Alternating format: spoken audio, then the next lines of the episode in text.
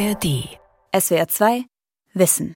1949, vier Jahre nach dem Ende der Hitler-Diktatur, entstanden auf deutschem Boden zwei deutsche Staaten. Und beide taten sich lange schwer, ihre Nazi-Vergangenheit aufzuarbeiten.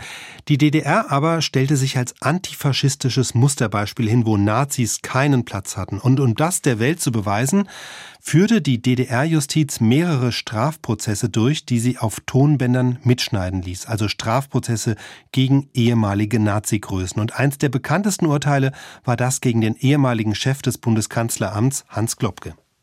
Im Namen des Volkes der Angeklagte wird wegen in Mittäterschaft begangenen fortgesetzten Kriegsverbrechens und Verbrechens gegen die Menschlichkeit in teilweiser Tateinheit mit Mord zu lebenslangem Zuchthaus verurteilt. Die bürgerlichen Ehrenrechte werden ihm auf Lebenszeit aberkannt, die Auslagen des Verfahrens werden dem Angeklagten auferlegt. Ja, dieses Urteil von 1963 war in gewisser Weise ein Sonderfall, darüber sprechen wir später noch. Für den westdeutschen Behördenchef Hans Gloppe jedenfalls hatte das Urteil keine Auswirkungen. Im Studio ist mein Kollege Maximilian Schönherr, der sich intensiv mit der DDR-Geschichte befasst hat. Maximilian, was ist dran an der Aussage, in unserem sozialistischen Staat DDR gibt es keine Faschisten, die sind alle im Westen? Darin steckt tatsächlich ein Körnchen Wahrheit, vielleicht sogar ein großes Körnchen, denn vielen Ex-Nazis in Westdeutschland ging es ausgesprochen gut. Dem Globke ist ein Beispiel davon. Einige machten sogar politische oder wirtschaftliche Karriere. Ehemalige Hitler-Gefolgsleute wurden Richter und Politiker.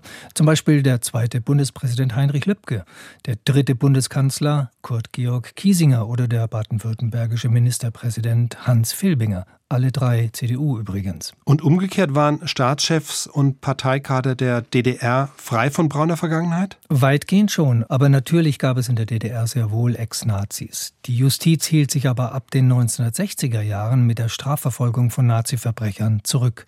Es gab eine Reihe von Verurteilungen in den 1950er Jahren, allein 60 Todesurteile gegen Nazi-Täter und Mitläufer.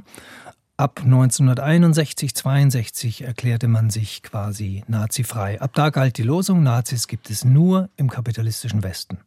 Und dann erst zog ja auch der Westen nach. 1963 beginnt in Frankfurt am Main der erste Frankfurter Auschwitz-Prozess, initiiert vom hessischen Generalstaatsanwalt Fritz Bauer.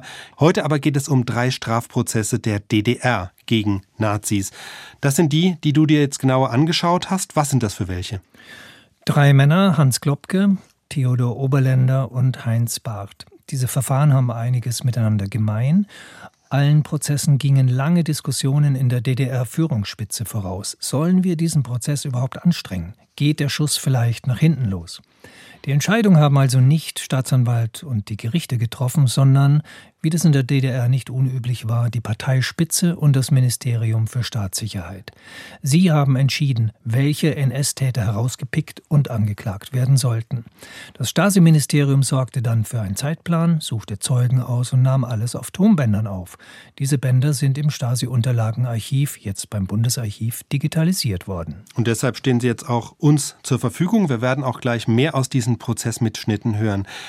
Du hast dich durch all diese digitalisierten Tonbandaufnahmen durchgehört. Kommt da jeder so einfach ran? Nein, auch ich nicht, denn es greift hier für jeden das Stasi-Unterlagengesetz. Das Gesetz dient dem Schutz von Opfern der Stasi-Bespitzelung, denn deren Namen kommen ja in den Akten und auf den Tonbändern reichlich vor müssen dann intern geschwärzt bzw. ausgepiepst werden, bevor sie dann zu dem Kunden, zu mir zum Beispiel, gelangen. Um die Töne anhören zu können, musste ich, also wie ich es schon oft gemacht habe, einen Medienantrag stellen, bekam dann Akten zur Einsichtnahme und O-Töne zum Hören, beides in Berlin. An der Stelle auch noch ein Disclaimer. Ich sitze hier als langjähriger Autor von SWR2 Wissen, produziere aber inzwischen auch den offiziellen Podcast des Stasi-Unterlagenarchivs, heute beim Bundesarchiv, der nennt sich 111 Kilometer Akten. In dem geht es natürlich um Stasi-Unterlagen. Das nur der Transparenz wegen. Deswegen hast du ja auch diese Kenntnisse, die wir heute, von denen wir heute profitieren. Beginnen wir jetzt mit dem Prozess gegen Hans Globke. Der war Chef des Bundeskanzleramts und hat aber in der Nazizeit an den Nürnberger Rassegesetzen mitgewirkt. Globke wurde in der jungen Bundesrepublik Kanzleramtschef und engster Berater von Bundeskanzler Konrad Adenauer. Von seiner braunen Vergangenheit wussten viele, also auch Adenauer, aber es hat Globke nicht geschadet und es wurde auch von Seiten der bundesdeutschen Medien nicht groß nachgehakt. Insofern war es auch eigentlich konsequent von der DDR, den Finger in die Wunde zu legen und den Strafprozess anzuleiern, zu dem die Bundesrepublik offenbar nicht in der Lage war? Würde ich sagen, ja. Sie kannte Globkes Vergangenheit ziemlich genau. Entsprechend schlug im Sommer 1963 der DDR-Strafprozess gegen Globke wie eine Bombe ein, auch im Westen. Die DDR verhandelte mit einem großen Propaganda- und Presseaufwand gegen Hans Globke in Abwesenheit natürlich. Das Urteil lebenslanges Zuchthaus haben wir anfangs schon gehört. Jetzt hören wir einen Auszug aus der Urteilsbegründung. Es ist kein Zufall, dass der Angeklagte Globke der die Weimarer Republik liquidieren half und die verbrecherischen faschistischen Pläne mit allen seinen Kräften und seinem Wissen unterstützte, heute nach dem Bundeskanzler der wichtigste Mann der westdeutschen Regierung ist. Die Durchführung dieses Verfahrens ist deshalb nicht nur eine notwendige Schlussfolgerung aus der deutschen Geschichte, sie entspricht auch den Interessen der deutschen Nation.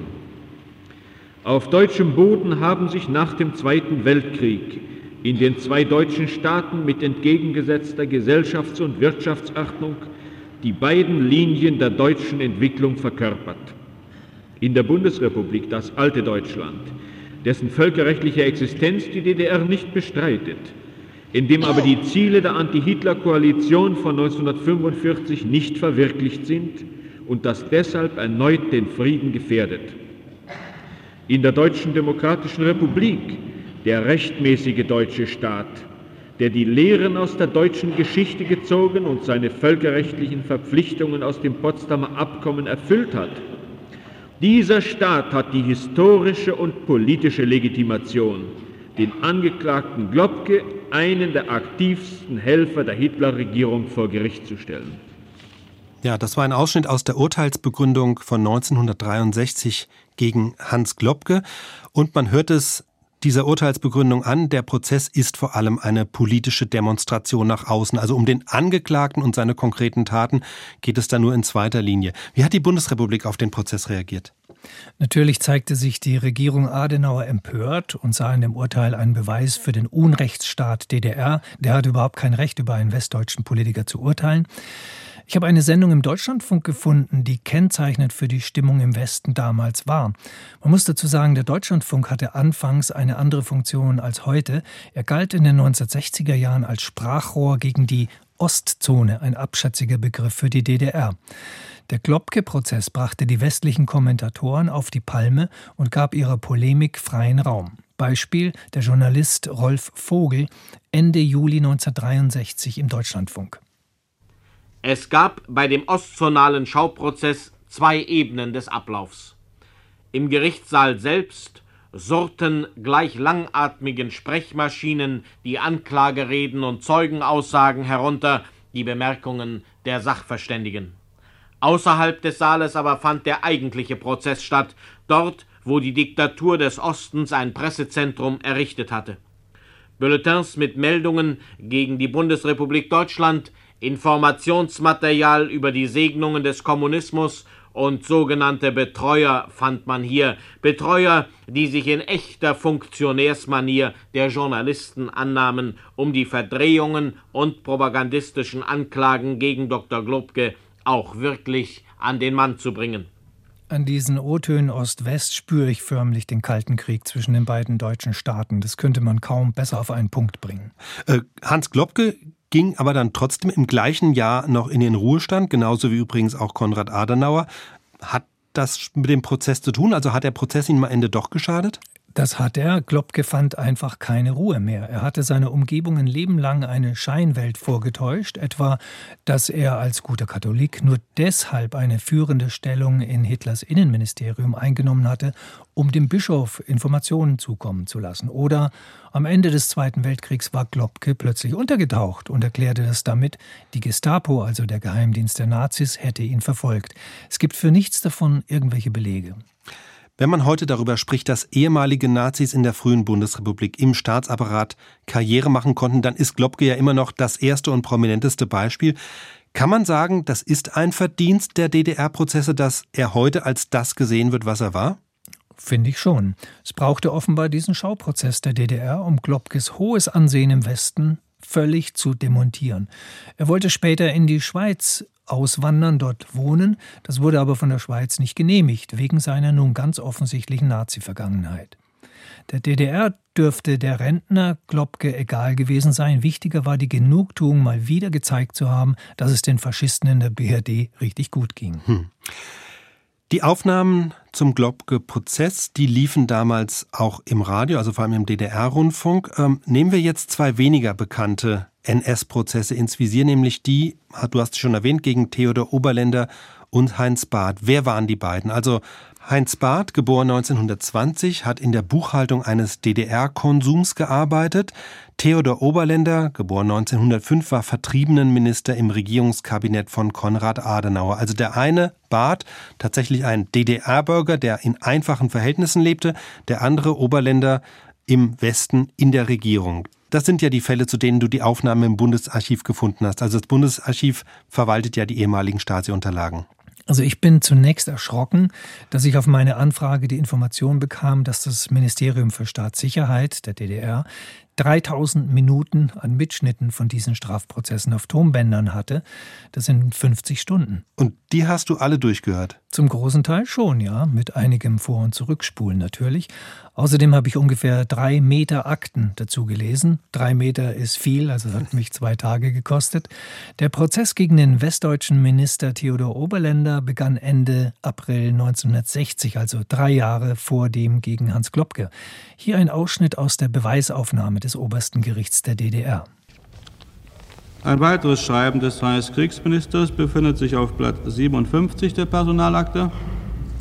Es datiert vom 29. Oktober 1937, ist wiederum an den Erziehungsminister gerichtet und lautet, das Reichskriegsministerium bittet den Professor Oberländer in Königsberg nach Möglichkeit nach Berlin zu versetzen, da er dem Reichskriegsministerium wiederholt wertvolle Dienste geleistet hat und noch leistet. Eine Versetzung in eine andere Universitätsstadt würde die wichtige Zusammenarbeit erschweren.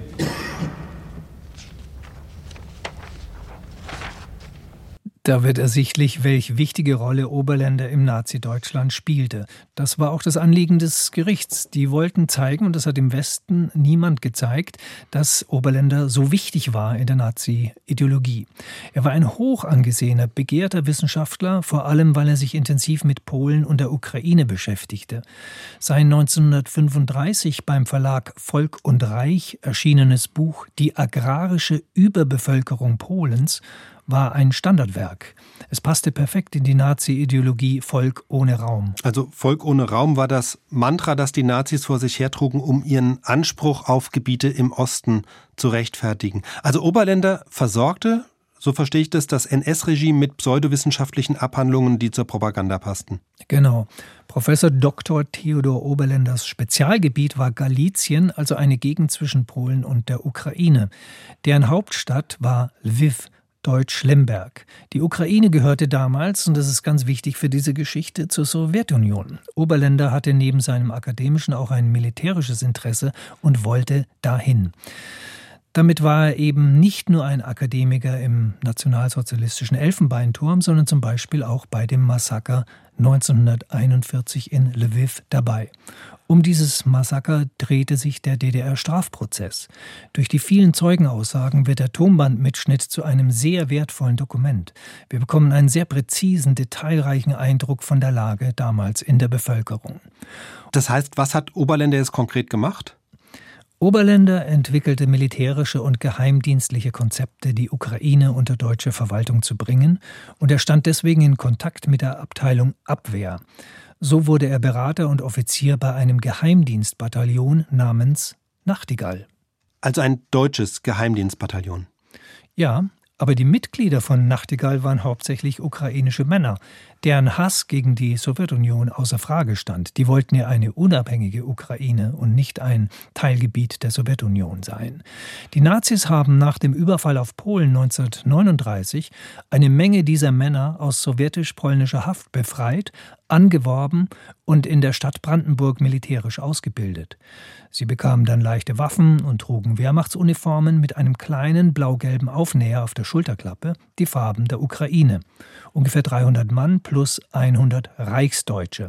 An der Spitze des Bataillons Nachtigall standen unter anderem der ukrainische Nationalist Roman Schuchewitsch und eben Theodor Oberländer. Okay, also jetzt gehen wir ein bisschen in diese Geschichte rein. Das bedeutet in größeren historischen Kontext, mit dem Angriff Deutschlands auf die Sowjetunion 1941 gab es neben der Wehrmacht und ihren Panzern auch diese kleine Kampftruppe namens Nachtigall. Ja, ich hatte davon keine Ahnung, aber ich bin kein Historiker. Es gab außer Nachtigall auch noch das Bataillon Roland, habe ich auch gelernt, und die etwas später von Oberländer persönlich gegründete Sondereinheit Bergmann, die zog dann weiter Richtung Krim. Okay, also hier sieht man jetzt schon mal, Theodor Oberländer schrieb nicht nur ideologische Abhandlungen äh, über den Osten, sondern er war durchaus operativ tätig. Ja, und das kriegen wir jetzt gleich mit. Jedenfalls eine Woche nach dem Beginn des Angriffs Deutschlands auf die Sowjetunion kamen diese Einheiten mit Oberländer in Lviv an. Es war der frühe Morgen des 30. Juni 1941. Die Sowjets waren abgezogen. In der Großstadt herrschte große Unruhe. Die vier Gefängnisse brannten. Die Wehrmacht hatte den Auftrag, sich zunächst einmal zurückzuhalten. Aber die ukrainischen Soldaten der deutschen Sondereinheit Nachtigall ließen ihrer Aggression freien Lauf. Sie sahen sofort, was da passiert war, wahrscheinlich wussten sie es schon vorher, und rächten sich. Sie zogen die sogenannten Kommunisten aus ihren Häusern, viele davon Juden, quälten und töteten viele. Hören wir eine Zeugenvernehmung, in der diese Taten geschildert werden, mit russisch-deutschem Dolmetscher. Und vielleicht noch vorweg, also wer solche Schilderungen von kriegerischen Brutalitäten nur schwer ertragen kann, sollte jetzt mal zwei Minuten weghören. Soldat Bataillon Nachtigall nach der Ankunft der Soldaten des Bataillons Nachtigall начали выводить по одному, арестовывать, начали по одному во двор, и там начали расстреливать. begann man, die Verhafteten einzeln auf den Hof zu führen und dort begann man sie zu erschießen. Э, Они очень торопились, э, когда расстреливали. Sie hatten es sehr eilig, als sie die, ersch- äh, diejenigen erschossen. И хотя был плач, там плакали люди, просили о помощи, э, пощады никакой не было. Пощады никакой не было. Und obwohl die Leute weinten und um Hilfe äh, riefen, war, hatten, war, gab es keinerlei Erbarmen mit den Leuten. Und das haben Sie selbst gesehen. Я это вы сами видели. Я это лично видел, потому что мы жили в левом флигеле этого здания, того самого здания, так? Ich sah das selbst, weil wir im linken Flügel des Gebäudes wohnten И нам с окна было все видно. und uns äh, alle und wir alles sehen konnten. Э, Когда уже произвели в основном расстрелы, э, видно было, что в фуражках, не в касках, в- не в шлемах, а в касках, э, я считал, что это были, были офицера, освещали фонариками электрическими этих людей, и Als кто die- еще жив был, того достреливали. Als die äh, Erschießungen im Wesentlichen schon durchgeführt worden waren, sah ich, dass Leute in Schirmmützen, also nicht in Helmen, sondern in Schirmmützen und deshalb Offiziere, äh, äh, diejenigen, die noch lebend waren, äh, erschossen. Ja, eben. Und äh, Sie haben also gesehen, dass diese äh, äh Opfer von ukrainischen Nationalisten erschossen worden sind. Äh, also Angehörigen der Einheit Nachtigall. Nach den Erschießungen äh, kamen sie zu uns in den Korridor. Ungefähr acht, äh, zehn Mann. Und dann war, und da war bereits völlig klar zu sehen, äh, die äh, Streifen und der Dreizack А auf кроме der Brust. этого я узнал своих знакомых. Und außerdem erkannte ich meine Bekannten. Значит, Гасна Юрия, Juri Hasner, Ройка Roika и Панькова Ивана. Von denen, Sie und ja Bankiv wussten, Ivan. von Они denen Sie ja служили, wussten, dass Sie bei der Nachtigall От, Они э, же были в от- от Нахтигале. которых вы знали, что они э, участниками Нахтигала. Да, потому что Гасен был со мной, в- Гасен и Ройко был со мной в Бранденбурге в школе. Ja, und zwar war Hassin und Roika mit mir in der Schule in Brandenburg. Ist dem Zeugen bekannt, dass der Angeklagte Oberländer äh, in diesen Tagen in Lov war und irgendwie beteiligt war an diesem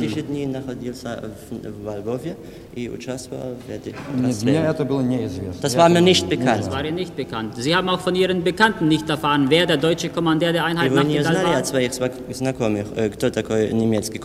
Не знал. Не узнали? Не узнал. Nein, das habe ich nicht erfahren. Also nochmal, wir sind im Prozess gegen Theodor Oberländer und es geht in der jetzigen Situation um eine Zeugenaussage, die belegen soll, welche Rolle Oberländer beim Massaker von Lviv 1941 gespielt hat. Und jetzt würde ich gerne Grundsatzfrage stellen. Kann man diesem Zeugen trauen? Also kann man überhaupt diesem ganzen Prozess trauen? Es war ja schließlich ein propagandistisches Strafverfahren, das vor allem das Ziel hatte, die Bundesrepublik bloßzustellen und den Sturz eines Bundesministers zum Ziel hatte. Also das ist eine ganz entscheidende Frage, die alle Quellenforschung betrifft. Wir untersuchen ja Quellen der Stasi. Lass mich als Beispiel eine ganz andere Quelle nehmen. Am Flohmarkt findet jemand Privatfotos von Soldaten im Zweiten Weltkrieg. Was ist davon zu halten, wenn da fröhliche deutsche Wehrmachtssoldaten in einem französischen Bach baden? Die Tonbandmitschnitte, von denen wir heute sprechen, sind Primärquellen. Sie gehören in ihre Zeit, sie sprechen aus ihrer Zeit, sie sind echt, wir hören keine gefälschten Tonaufnahmen. Der Prozessoriginalton ist ein Ausschnitt aus der realen DDR-Geschichte und keine Fiktion. Klar, der Prozess ist real, aber das, was die Zeugen sagen, ist das glaubhaft? Genau, das muss man eben einordnen. Es ist meistens bei den Quellen aus erster Hand so, dass sie nicht genauso stimmen. Auch der Prozess gegen Oberländer zeigt nicht annähernd die Dimension des Massakers von Lemberg. Es waren viele Manipulationen mit im Spiel, wie wir heute wissen. Ich würde sagen, wir hören noch mal in diese Zeugenaussage hinein. Äh, in Lwów hatten wir in den Vororten einen kurzen Aufenthalt und dann teilte man uns in Kompanien auf. И приказали по улицам э, маршировать и петь песни. Und gab uns den Befehl, durch die Straßen zu marschieren und Lieder zu singen. Между песнями, которые мы распевали, была одна погромная песня, призывающая к уничтожению поляков, евреев и коммунистов. Unter den Liedern, die wir sangen, war ein Pogromlied, welches zur Vernichtung der Polen, Juden und Kommunisten aufrief. Genau das lässt sich auch in der Sekundärliteratur, also in der Quellenforschung und in, von Historikern nachlesen, also dass die gesungen haben und was sie gesungen haben. Es wird hier gesprochen von Polen, Juden und Kommunisten. Mit den Polen ist die akademische Elite in der Stadt gemeint. Da zog also eine Kompanie der Sondereinheit Nachtigall durch die Stadt und sang fröhlich, welche Menschen jetzt dran glauben müssen. Das Singen wurde ihnen befohlen. Sie haben, glaube ich, ziemlich gern auch gesungen. Sie haben geprahlt damit, dass sie besser als die Kosaken singen. Also das heißt, es braucht die Geschichtswissenschaft, um die Originalaufnahmen der Stasi in den richtigen Gesamtkontext zu bringen. Jetzt hast du gesagt, es waren auch bei dem Prozess Manipulationen ins Spiel. Also was meinst du, war jetzt manipuliert? Also wie man heute weiß, sehr viel. Aber diese Details, die wir gerade gehört haben, also zum Beispiel, dass die das gesungen haben, das wird von der heutigen Literatur eben unterstützt. Das äh, ist glaubwürdig. Aber der DDR-Prozess gegen Theodor Oberländer unterschlägt aus politischen Gründen zum Beispiel die unmittelbare Vorgeschichte des deutschen Einmarschs. Diese kennen die Historikerinnen und Historiker sehr gut. Bevor Oberländer und Wehrmacht eintrafen, traten nämlich euphorisiert vom Angriff Deutschlands auf die Sowjetunion viele ukrainische Bürger an die Öffentlichkeit und forderten eine von der Sowjetunion unabhängige Ukraine. Das war gewagt, denn der sowjetische Geheimdienst griff sofort ein. Er versuchte, die Aufständischen nach Osten zu verschleppen, brachte etwa 5000 dieser ukrainischen Nationalisten um, die meisten mit Genickschuss. Die vier Gefängnisse in Lviv waren mit vermeintlichen Antikommunisten überfüllt. Als die Wehrmacht der Stadt immer näher kam, zündeten die Sowjets in Panik die Gefängnisse an und verschwanden. Das heißt, die Stadt war schon von den Ereignissen der vorangegangenen Tage bzw. Stunden traumatisiert, als dann Wehrmacht und Oberländer mit seiner Nachtigalltruppe eintrafen. Ja, eine ganz seltsame Stimmung muss da gewesen sein, die wir durch den Prozess teilweise erfahren. Wir hören halt die Vorgeschichte nicht. Hören wir noch einen Ausschnitt aus der Aussage einer Zeugin namens Helena Kuchar. Sie lebte zur Zeit des Überfalls in Lviv und war damals 40 Jahre alt. Einige Zeit später hörte ich eine deutsche Unterredung unter meinem Fenster. Pod tym oknem, z którego oglądałam egzekucję. Unter dem Fenster, aus dem wir die Exekution beobachtet Bo haben. ja miałam na trzy strony okna. Denn ich hatte Fenster auf drei Seiten Tak. aus. Wyjrzałam przez firankę Ich sah durch die Gardine i zobaczyłam tę właśnie grupkę oficerów, która przyglądała się und ich sah die Gruppe der Offiziere, die vorher der Exekution zugeschaut hat. Byli w niej trzej młodzi Es waren oficerowie darunter drei jüngere Offiziere i jeden starszy. und ein älterer. Chciałam wytrzepać tę ściereczkę z kurzu. Wollte ich den Staublappen ausschütteln, Otworzyłam drzwi od balkonu, öffnete die Tür zum Balkon, które przy tym skrzypnęły. die dabei äh, ein Geräusch verursachten. I wtedy zobaczyłam znowu tych oficerów Und dann sah ich erneut diese Offiziere, pod moim balkonem. die unter meinem Balkon standen, Blisko pod moim balkonem. sehr nah unter meinem Balkon. Jeden z nich, Einer von ihnen, właśnie ten najstarszy, gerade der, der der Älteste podniósł war, głowę erhob sein, seinen Kopf i zaczął mi się przyglądać. und äh, blickte mich an. Ja również przyglądałam, Ich blickte patrzyłam na ihn nich. gleichfalls an. Przypuszczałam, Ich nahm an, że doszli do przekonania, dass sie die Überzeugung gewonnen hatten, że właśnie z tego mieszkania można było oglądać egzekucję dass man gerade aus dieser Wohnung die Exekution beobachten i że konnte. przyjdą po nas Dass sie uns, dass sie nach uns i kommen także würden. nas zastrzelą. Dass sie uns gleichfalls erschießen würden. Czek- siadłam na tapczanie i czekałam na dzwonek, Ich setzte mich auf die Couch und wartete nun auf das Klingeln an der Wohnungstür. ale do tego nie doszło. Es kam jedoch nicht dazu. Wszystko się uspokoiło Es beruhigte sich alles i tylko po kilku godzinach, gdy zeszłam nad ten jar, widziałam dół gładko, całkiem gładko wyrównany, und erst einige später, Stunden später, als ich die Wohnung verließ und zu diesen äh, Versenkungen und Hügeln ging, sah ich eine völlig zugeschüttete und geglättete Grube. tylko na żółtej, gliniastej ziemi były plamy, rdzawe plamy krwi. Lediglich auf dieser gelben Lehmerde konnte man rostrote Blutflecke sehen. Ja, eine beeindruckende Schilderung und an der Stelle nochmal der Hinweis, wir haben jetzt nur einen Ausschnitt gehört. Den ausführlichen Mitschnitt des Strafprozesses gegen Oberländer können Sie im SWR2 Archivradio hören. Wir sind jetzt relativ stark eingetaucht in diese ganze Geschichte vom Massaker in Lviv 1941. Was bedeuten jetzt diese Hintergründe, diese historischen Hintergründe, Maximilian, für den DDR-Prozess gegen Oberländer? Richter und Staatsanwalt wollten die Zeugin, jetzt sind wir ja bei dieser Zeugin gerade gewesen, zu der Aussage bewegen, dass der ältere deutsche Offizier, den sie bei den Hinrichtungen gesehen hat, Theodor Oberländer war. Sie entdeckte viele Jahre später ein Foto von Oberländer in Zivil in einer polnischen Zeitung. Darin meinte sie, ihn erkannt zu haben.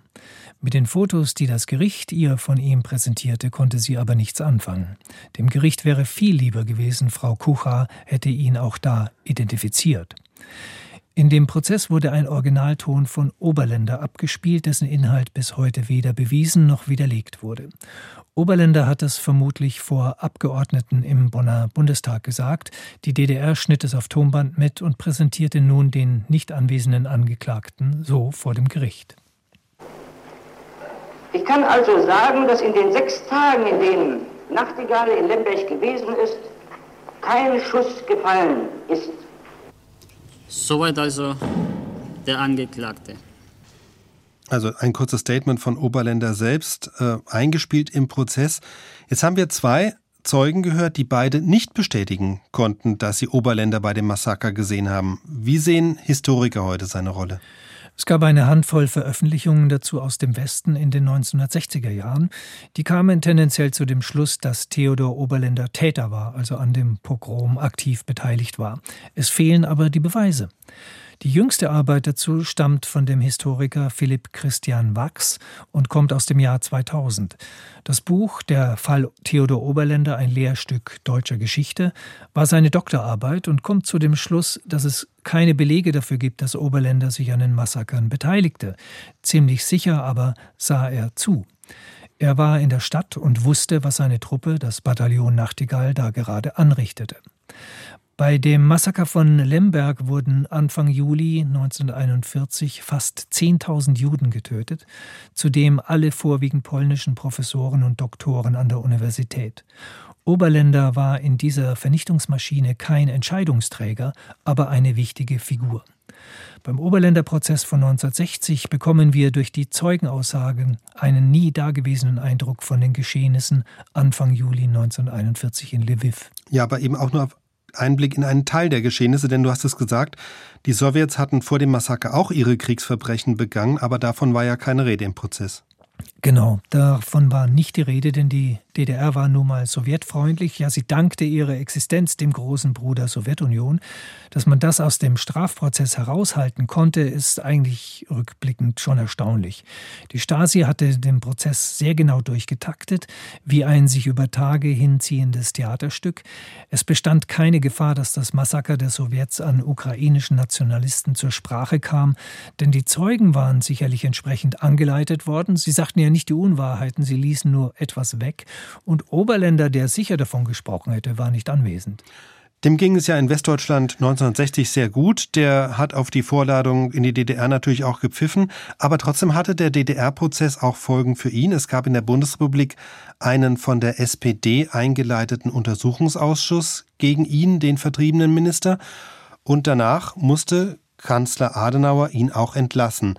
Oberländer hat bis zu seinem Tod etwa 100 Mal vor Gericht gegen angebliche Diffamierungen geklagt und ist auch gegen Zeitungen vorgegangen, die Artikel über seine NS-Vergangenheit geschrieben haben und so weiter.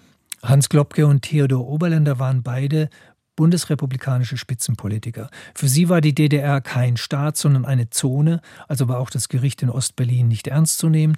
Trotzdem beendeten die beiden DDR-Prozesse die politische Karrieren und das Ansehen von beiden Männern. Jetzt, woher hat eigentlich die DDR diese brisanten Informationen über die Vergangenheit der beiden bekommen, also über das, was westdeutsche Funktionäre in der NS-Zeit gemacht haben? Ja, da gab es in der DDR ein seltsames Archiv. Eigentlich kein Archiv, sondern eine Aktensammlung. Ein Archiv wäre ja was Geordnetes. Hier hatte man aber acht 100.000 Dokumente und die wurden gesammelt wie in einem Giftschrank in einem großen Gebäude. Dieses Depot befand sich getarnt in einem großen Gebäude im Sperrgebiet der Stasi-Zentrale im Osten Berlins. Es wurde von der Abteilung 11 des Ministeriums für Staatssicherheit verwaltet. Nur wenige hatten Zugang. Und ich habe vor einiger Zeit mit Henry Leide vom Stasi-Unterlagenarchiv in Rostock darüber gesprochen, wozu dieses Archiv eigentlich gut war. Also zu Hochzeiten waren dort äh, 50 Männer und Frauen beschäftigt, meistens im Offiziersdienstrang. Diese äh, Abteilung 11 war im Grunde genommen eine reine Dienstleistungsabteilung, die Informationen aus den Akten für andere Diensteinheiten zur Verfügung stellte. Einfach ein Beispiel. Jeder, der zu den Grenztruppen eingezogen werden sollte, wurde vorher in diesem Karteikarten der Abteilung 11 äh, überprüft. Das heißt, die ver engere Verwandtschaft, ob es da irgendwelche NS-Belastungen gibt. Also mir ist zum Beispiel bekannt, dass Heinz Barth, der ähm, äh, Massaker in Oradour in Frankreich beteiligt gewesen ist, durch so eine Regelanfrage, sage ich jetzt mal, entdeckt worden ist und später dann verurteilt wurde. Ein DDR-Bürger. Ein DDR-Bürger, ja. Ein seltener Fall? Also, oder wurden die Akten häufig genutzt, um DDR-Bürger vor Gericht zu bringen? Also wir haben von 1950 bis 1989 165 Verurteilungen, die faktisch auf das Konto des MFS gehen.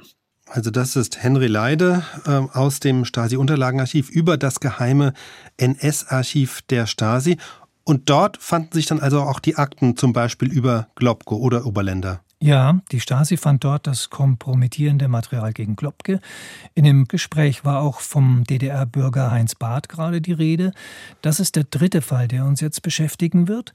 Also auch dafür ist dieses Archiv was kein Archiv ist, sondern eine Aktensammlung, äh, wichtig. Heinz Barth war Mitglied der Waffen-SS. Der Prozess gegen ihn fand viel später statt als die anderen, nämlich erst 1983. Die Delikte im Zweiten Weltkrieg lagen hier also schon 40 Jahre zurück. Ich eröffne die Hauptverhandlung vor dem Strafsenat 1a des Stadtgerichts Berlin, Hauptstadt der DDR. Ich bitte Platz nehmen.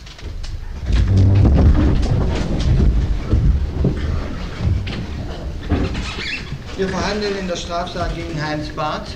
Das sind Sie? Das sind Sie? Ja. Dann nehmen Sie Platz. Der Angeklagte war in diesem Fall ein einfacher DDR-Bürger, der in einem Lebensmittelgeschäft arbeitete, als er 1981, also zwei Jahre vorher, verhaftet wurde. Heinz Barth durfte sich im Stadtgericht Berlin hinsetzen, weil er in Frankreich ein Bein verloren hatte und nicht lange stehen konnte. Die Stasi war auf ihn eher zufällig gekommen eben über eine Recherche zu einer anderen Person in den Akten des NS-Geheimarchivs der DDR. Aber immerhin, die DDR-Führung fand diesen Fall so interessant, dass sie diesen unauffälligen, eigentlich unauffälligen DDR-Bürger vor Gericht brachte und mit seiner Vergangenheit konfrontierte. Ja, Barth selbst hat damit vier Jahrzehnte nach dem Krieg nicht mehr gerechnet. Er war inzwischen Abteilungsleiter der Konsumgenossenschaft in Gransee geworden. Er hatte sicherheitshalber schon Jahre vorher einige Dokumente über seine Militärzugehörigkeit gefälscht oder verschwinden lassen. Und was hat er im Weltkrieg nun verbrochen? Heinz Barth war am Massaker von Oradour-sur-Glane beteiligt. 1944 haben die Deutschen den kompletten Ort im Westen Frankreichs abgebrannt und fast alle Bewohnerinnen und Bewohner umgebracht. Der Dorfkern sieht übrigens heute noch genauso aus, wie ihn die Waffen-SS und Wehrmacht damals zurückgelassen haben. Dieses Verbrechen war so ungeheuerlich, dass 1953 ein Militärgericht im französischen Bordeaux einige deutsche Offiziere und Unteroffiziere, die das Gemetzel mit getragen hatten, verurteilte.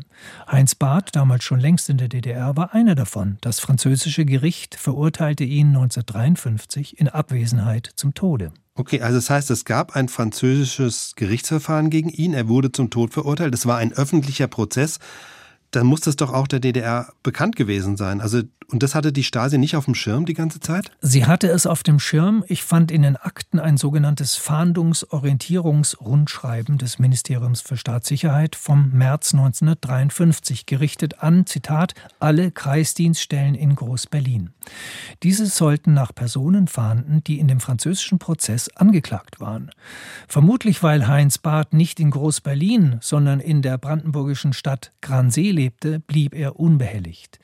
In einem viel späteren Schriftwechsel aus dem Jahr 1980 bat dann die DDR-Staatsanwaltschaft Frankreich um Dokumente über Heinz Barth. Also 1953 wurde er in Frankreich verurteilt, aber erst 1980 bat dann die DDR-Staatsanwaltschaft Frankreich um die, diese Dokumente und verhaftet wurde er aber dann erst 1981. Warum dauerte es dann nochmal ein Jahr, bis man ihn festgenommen hat? Ja, bei einem solchen Verbrechen wollte die Stasi sicherstellen, dass das dasselbe Bart war, der in Oradur am Gemetzel beteiligt war. Das ist ja kein ganz unüblicher Name, B-A-R-T-H.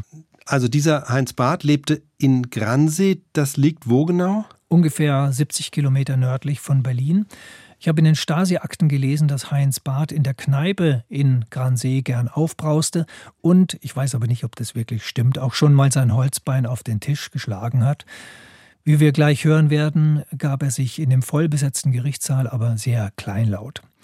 Er war Anfang 20 gewesen, als Hitler die Macht ergriff, hatte nach der Volksschule eine Lehre als Textilkaufmann absolviert und wurde mit Kriegsbeginn eingezogen, und zwar zur Ordnungspolizei.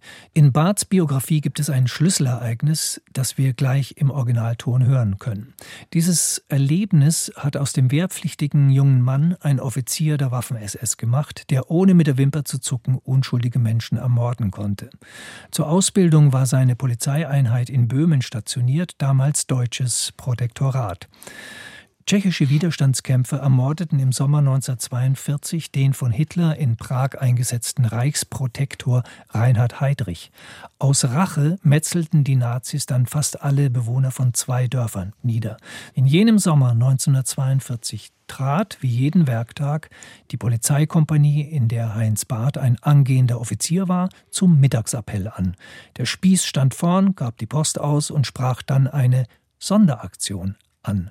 Alle wussten, was mit Sonderaktion gemeint war, ein Erschießungskommando. Ein Hauptwachmeister. Hauptwachmeister, der sagte also in etwa, heute findet eine Sonderaktion Aktion statt. statt. Ja, und dazu werden, äh, Dazu werden äh, Leute gebraucht. Leute gebraucht, circa 30 Mann. Meldeten sich nun welche Es gleich? meldeten sich äh, einige Freiwillige, Sie auch? aber das Die auch? äh, nicht an dem Tag. An dem Tag nicht. Nein.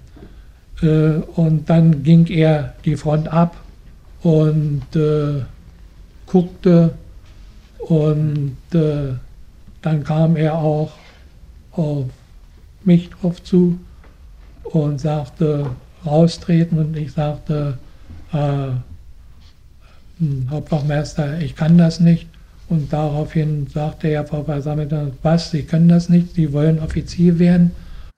Also das war, sagt er, der Wendepunkt für ihn, Heinz Barth. Zumindest hat er es so 1983 im Alter von 63 Jahren erzählt und dann hat er an dieser Erschießung dann doch teilgenommen. Ja, die Beteiligten der Sonderaktion bekamen zunächst ein paar Stunden Pause, erzählte in dem Gerichtsverfahren, quasi Sonderurlaub, denn erschossen wurde erst in den frühen Abendstunden. In dem DDR-Prozess fragte der Richter Heinz Barth nach seinen Gefühlen vor der Exekution. Stieg Ihre Erregung? Äh, die, ich möchte sagen, die Erregung äh, stieg nicht, da die anderen äh, ähm, Polizisten ja auch mit äh, äh, zum Erschießungskommando gehörten und äh, das gab eine gewisse, na, nicht Beruhigung, wäre falsch ausgedrückt, aber doch äh,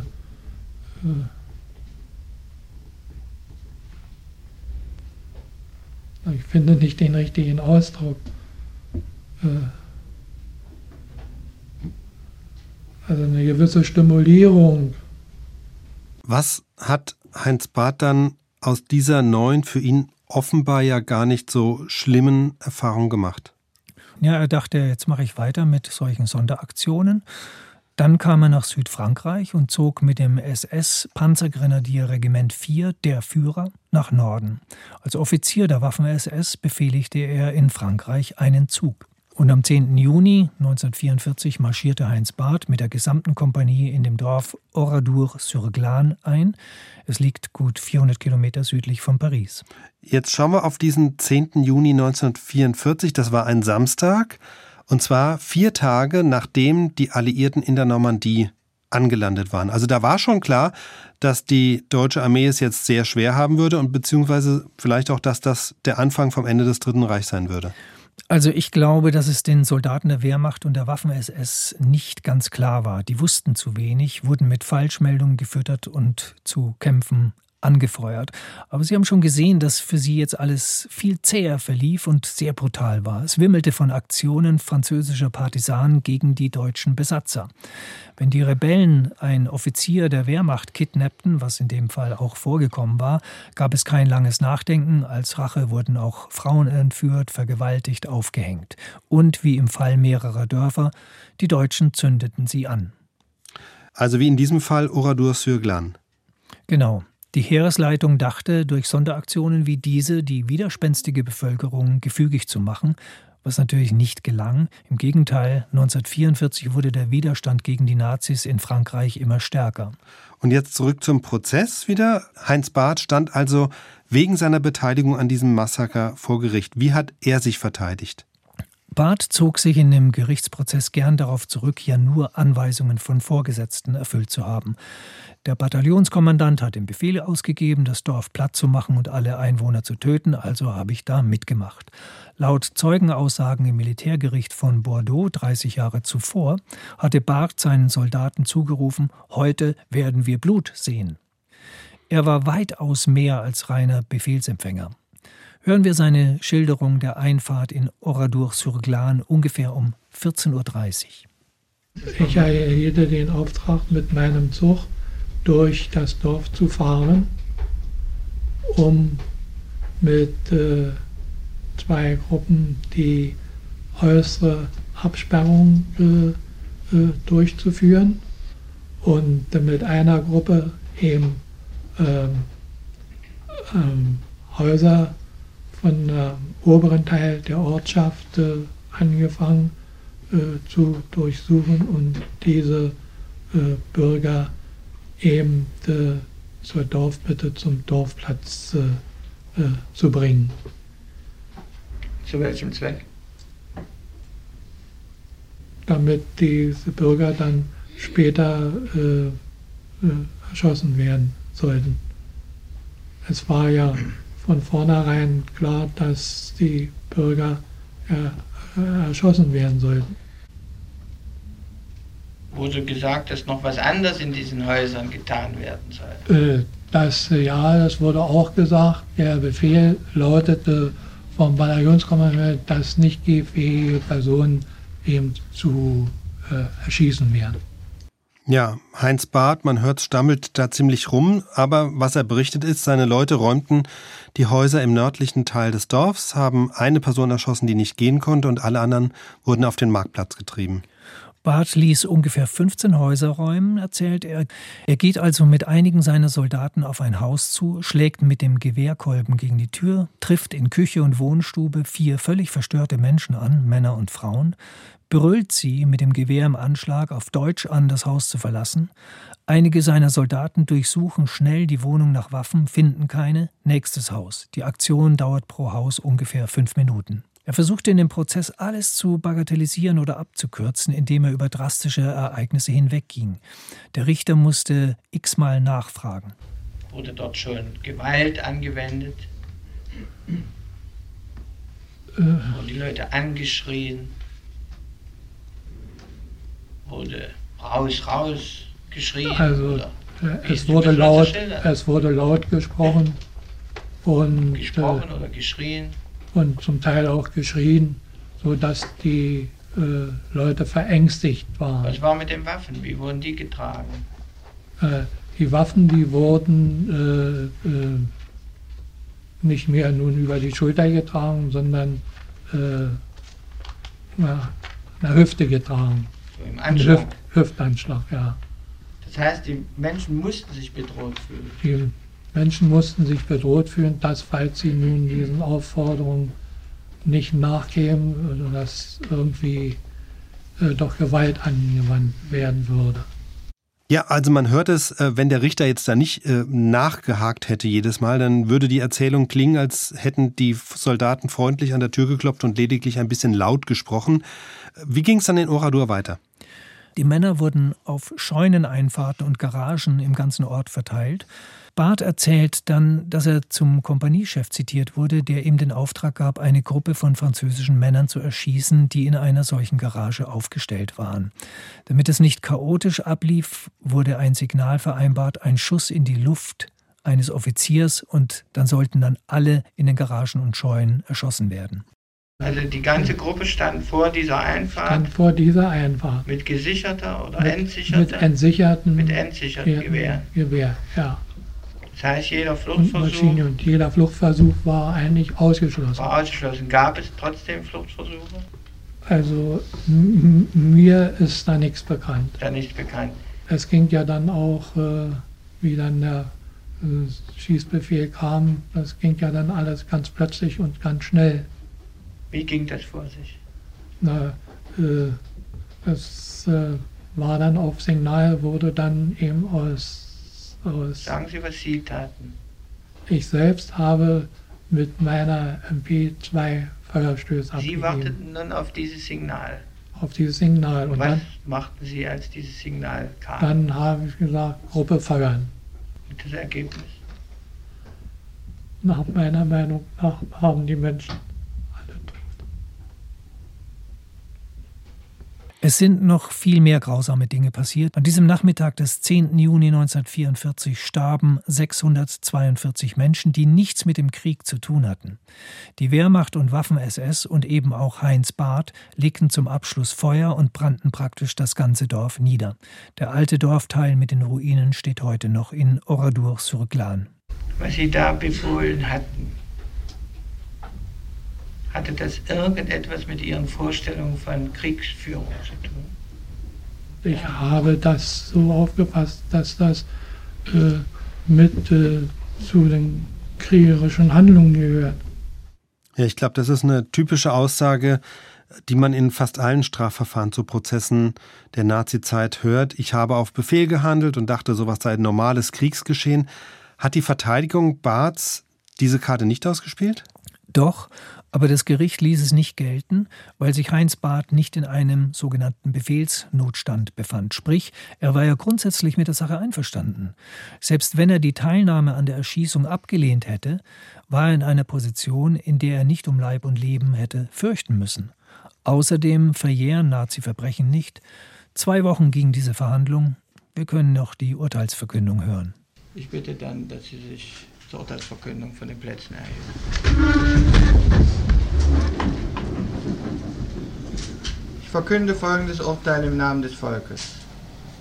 Der Angeklagte wird wegen mehrfach begangener Kriegsverbrechen und Verbrechen gegen die Menschlichkeit gemäß Artikel 6 Buchstaben B und C des Statuts für den Internationalen Militärgerichtshof in Nürnberg vom 8. August 1945 in Verbindung mit Artikel 8 und 91 der Verfassung der Deutschen Demokratischen Republik, Paragraphen 91 Absatz 2 Strafgesetzbuch, UNO-Konvention über die Nichtanwendbarkeit von Verjährungsbestimmungen auf Nazi- und Kriegsverbrechen vom 26.11.1968 zu lebenslänglicher Freiheitsstrafe verurteilt.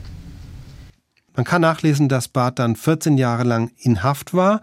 Anschließend wurde er aus Gesundheitsgründen entlassen und starb weitere zehn Jahre später an einem Krebsleiden. Einige Quellen besagen nun, dass er in der Haft seine Mithäftlinge politisch beeinflusst hat, und zwar auf rechtsradikale Weise, was insofern bemerkenswert ist, weil das ja zeigt, dass es entgegen der offiziellen Sprachregelung, also dass es im sozialistischen Staat DDR keine Rechtsradikalen gäbe, dass es die sehr wohl gab. Schon im Strafprozess 1983 zeigte sich das. Das Verfahren spielte eine große Rolle in der DDR-Presse, sodass auch das politisch ultrarechte Lager in der DDR darauf aufmerksam wurde und sich mit dem Angeklagten solidarisierte. Ich fand in den Akten einen im Originalton natürlich nicht angesprochenen Hetzbrief an das Gericht. Das Schreiben kam bei der Kriminalpolizei Prenzlauer Berg eine Woche nach Beginn des Strafprozesses an. Hier ist es. Magst du was daraus vorlesen? Mhm. Okay, also Briefkopf, Deutschland erwache. Wir leben immer noch. Wir sind die zweite Generation der Nationalsozialisten und so weiter. Wenn der Offizier der ehemaligen SS, und jetzt kommt es auf den Prozess wohl, wenn der Offizier der ehemaligen SS-Panzerdivision Das Reich Heinz Barth hingerichtet wird, schwöre ich Ihnen bei Deutschlands Ehre, dass wir euch liquidieren werden. Wir haben nichts mehr zu verlieren. Wir werden Deutschlands Ehre verteidigen. Wir werden euch ausrotten, so oder so kommt ihr alle dran, bis es keine Juden mehr in Deutschland gibt. In allen drei Fällen, bei den drei Gerichtsprozessen, die wir heute gehört haben, klopfte sich die DDR-Führung auf die Schultern.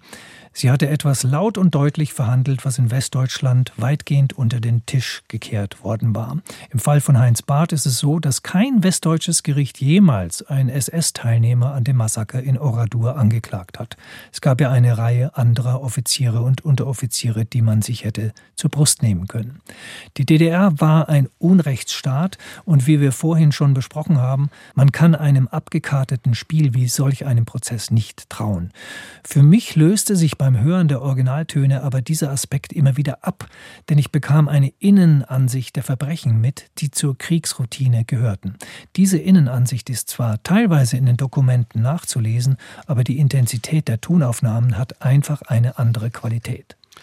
Was mich zum Schluss noch interessiert, also die, die uns regelmäßig hören, erinnern sich vermutlich, dass du für uns schon andere Stasi-Prozesse mit historischen Tonaufnahmen im Archivradio aufgearbeitet hast. Ich habe mal gezählt, das ist jetzt die fünfte Folge, in der wir anhand von solchen Tonaufnahmen aus der Stasi-Unterlagenbehörde über DDR-Strafprozesse sprechen. Wer die anderen Folgen hören möchte, findet sie übrigens in unserem Podcast SWR2 Wissen oder auf archivradio.de.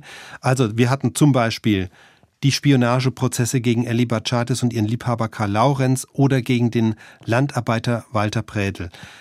Ähm, worauf ich hinaus will, was mir auffällt, in diesen Prozessen wurden die Angeklagten immer zum Tode verurteilt.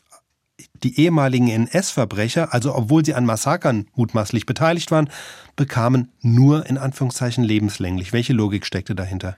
Bei den westlichen Spitzenpolitikern Klopke und Oberländer gaben die Richter in der Urteilsbegründung ganz offiziell an, dass es eigentlich Todesurteile hätten sein müssen, dass man dem Westen aber eine Handreichung geben wolle. Quasi, eure Spitzenpolitiker brächten wir selbst dann nicht um, wenn sie vor unserem Gericht aufgetreten wären.